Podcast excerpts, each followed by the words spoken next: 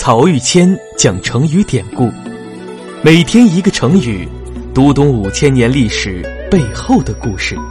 本专辑由曹玉谦播讲，张婷后期制作。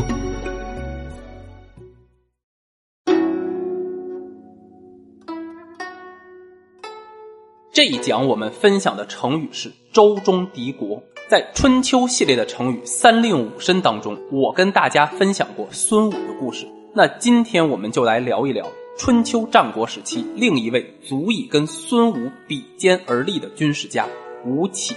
小说《三国演义》当中有一个桥段说，张松在杨修面前贬损曹操，说曹操是文不明孔孟之道，武不达孙吴之机。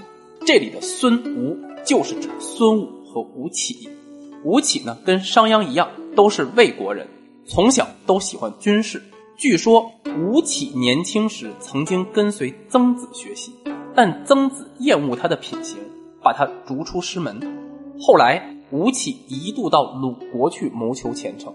有一次齐国派兵侵略鲁国，吴起就跟鲁国国君要求领兵出征抵抗齐军。但吴起的妻子啊是齐国人，鲁国国君怀疑他可能里通外国，就拒绝了他的请求。为了证明自己的忠心。吴起就回家，亲手杀了自己的妻子，然后领兵出征，大破齐军。但是鲁国是一个很注重道德礼教的国家，虽然大敌当前任用了吴起，但对他杀妻求将的这种行为很是不耻。所以呢，外患一旦解除，也就再也不信任这个人了。没有办法，吴起只能另谋高就。这时正是战国初期，新建立的魏国。发展势头最猛，魏文侯又是求贤若渴，于是吴起就前往魏国。魏文侯对吴起不大熟悉，就问手下的大臣李克：“吴起是个什么样的人啊？”李克是这么评价的：“他说吴起这个人贪财好色，但是用兵打仗，即便是古时候的名将司马穰苴复生，也是不能超过他的。”魏文侯一听，好啊，这正是我需要的人才。就任用吴起为将，攻取了秦国的许多城池。后来，吴起在魏文侯手下，一直当到魏国西河地区的最高军事长官。吴起这个人带兵啊，有一个特点，就是特别能和士兵同甘共苦。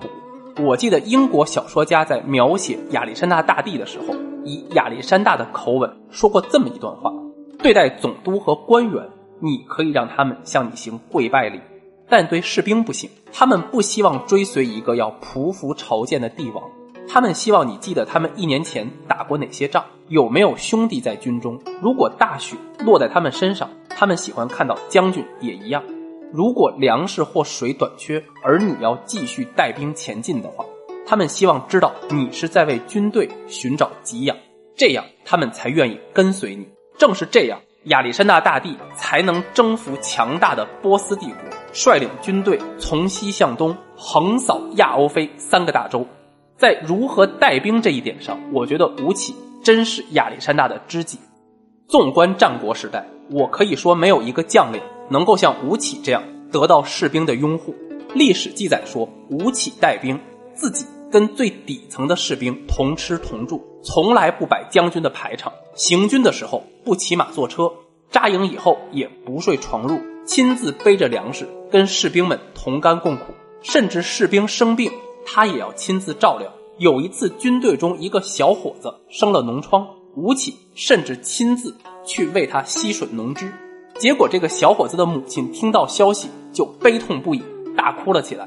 旁人不明白，就问他：“你儿子就是个普通当兵的，现在吴将军亲自为他吸吮脓汁，对他这么好，你怎么还哭呢？”这个母亲回答说：“呀。”往年吴将军就为他父亲吸吮过脓汁，结果他父亲感念吴将军的恩德情分，在战场上拼死效力，不久就战死疆场了。现在吴将军又为他来吸吮脓汁了，我不知道这个孩子还能不能活着回来，所以才哭啊。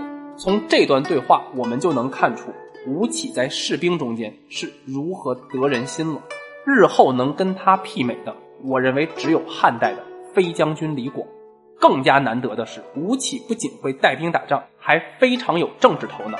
今天我们分享的成语“周中敌国”就出自吴起和魏武侯关于国家安危的一段讨论。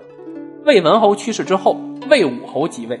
有一次，魏武侯来到吴起管理的西河地区，坐船顺流而下，看到江山如此壮美，就禁不住感慨：这么险峻牢固的江山是魏国的宝物啊！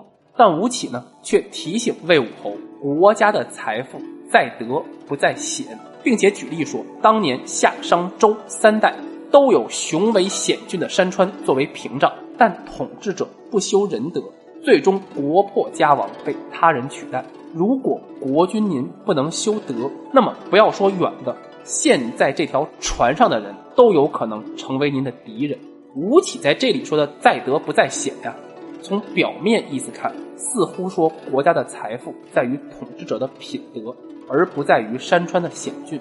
但我们要注意，这个“德”字却不能这么狭隘和形而上学的去理解。德在中国古文里的意思。非常宽泛和丰富，可以指一个人的基本素质，或者一个国家政治制度和精神文明建设的基本面。在德不在险这句话准确的理解，我认为应该是对一个国家最重要的，不是地理环境的优势和山川的险峻，而是国家的政治环境建设。如果一个国家政治崩塌，那么再险固的山川都没有丝毫用处了。而吴起所说的，如果国君不能修德，那么船上的人都有可能成为敌人。在《史记》中的原文就是：“若君不修德，周中之人尽为敌国也。”也就是成语“周中敌国”。那这个成语后来就用来形容那种遭到大家的反对、十分孤立无援的状态。而吴起的这段话也深刻影响了后来的统治者。